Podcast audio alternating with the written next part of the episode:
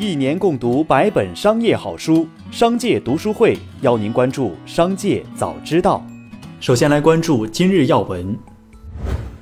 十月十八号，教育部公告称，近日教育部印发关于设立教育部基础教育综合改革试验区的通知，决定在十二个省市区建立教育部基础教育综合改革试验区。通知发布后，有微博、微信账号发布“实验区将探索缩短学制、高中前完成基础教育等举措”的不实内容，各实验区就此纷纷辟谣，并提醒网友不要轻易相信非官方渠道的信息。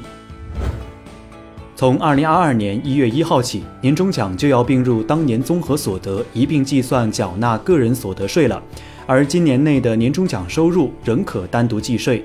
年内发和年后发到手奖金可能相差上万元。具体来看，单独计税适用于工资高于年终奖的员工，合并计税则适用于年终奖较多的员工。再来关注企业动态。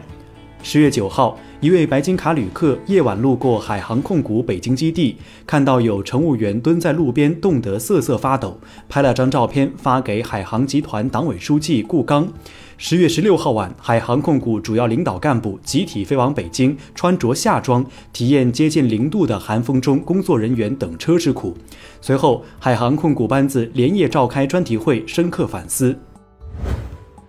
据悉，双十一期间，淘宝购物车有望直接分享到微信朋友圈。记者从多个信源了解到，淘宝的一键分享购物车功能将在十月二十七号上线。开放团队已在测试微信端的群聊、朋友圈等分享路径。此前，工信部要求互联网平台间实现互联互通。作为新政后的第一个双十一，淘宝和微信打通，渴望给消费者带来更多便利。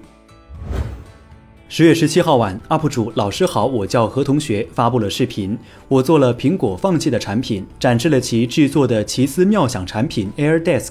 受视频火爆的影响，视频的赞助商乐歌股份十月十八号股价暴涨百分之十三点五一，市值增加近五点五亿至四十五点七六亿。近日，香港特别行政区财务汇报局发布公告，将就中国恒大集团有关持续经营的汇报展开调查，并特别提及了对相关审计机构普华永道的审查。公告称，根据安排，财务汇报局将就中国恒大集团2020年度账目和2021年中期账目的财务报表展开查询。另一方面，对普华永道就2020年年度账目进行审计展开调查。近日，因为业绩不达标，连续两天跌停，市值蒸发近两百亿，有着“牙毛”之称的通策医疗，成为股民、投资者集中吐槽的火力点。认证为公司董事长的吕建明在雪球平台和网友对了起来，甚至说出“这样的人买我们的股票是我们的耻辱”。据媒体报道，对于通策医疗董事长与网友在投资社交平台上的激烈互动，通策医疗董秘办回应称。这也是交流，不回复也是可以的。这个就是仁者见仁，大家都有话语权，看你怎么理解。十八号，税务部门公布对张恒的处罚结果。税务部门检查发现，张恒作为郑爽参演《倩女幽魂》项目的经纪人，策划并操作了约定片酬的合同拆分、掩护公司设立等事宜，帮助郑爽逃避履行纳税义务。张恒通过上述违法行为掩盖天价片酬，帮助郑爽偷逃税款，被依法处以三千两百二十七万元罚款。企查查 App 显示，近日，北京快手科技有限公司、抖音关联公司、北京微波世界科技有限公司因违反《中华人民共和国广告法》被罚二十万元，决定机关为北京市海淀区市场监督管理局。两者均因在旗下平台发布某金融视频广告，宣扬过度消费等不正确导向，存在严重价值观问题被罚。